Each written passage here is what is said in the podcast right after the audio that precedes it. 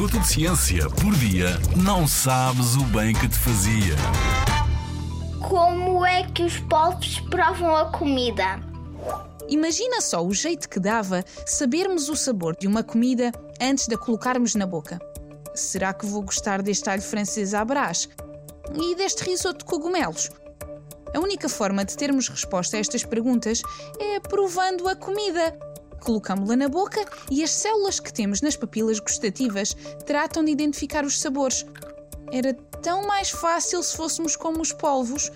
Os polvos conseguem provar uma presa antes de a ingerirem, até mesmo sem lhe tocarem, e fazem-no utilizando os seus oito braços. Para além de ajudarem na locomoção e na captura de presas, os braços dos polvos são como que grandes línguas. Cada um deles tem várias ventosas, que por sua vez têm células que detectam substâncias à sua volta e processam a textura ou o sabor de um futuro petisco.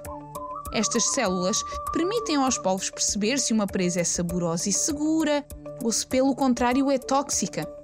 Isto é muito útil, porque os polvos caçam sem verem bem os buracos onde colocam os braços e onde podem estar presas escondidas, sejam elas boas ou más. É como uma prova cega de concursos de culinária.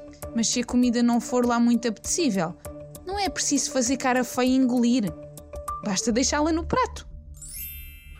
Na Rádio ZigZag, há ciência viva, porque a ciência é para todos.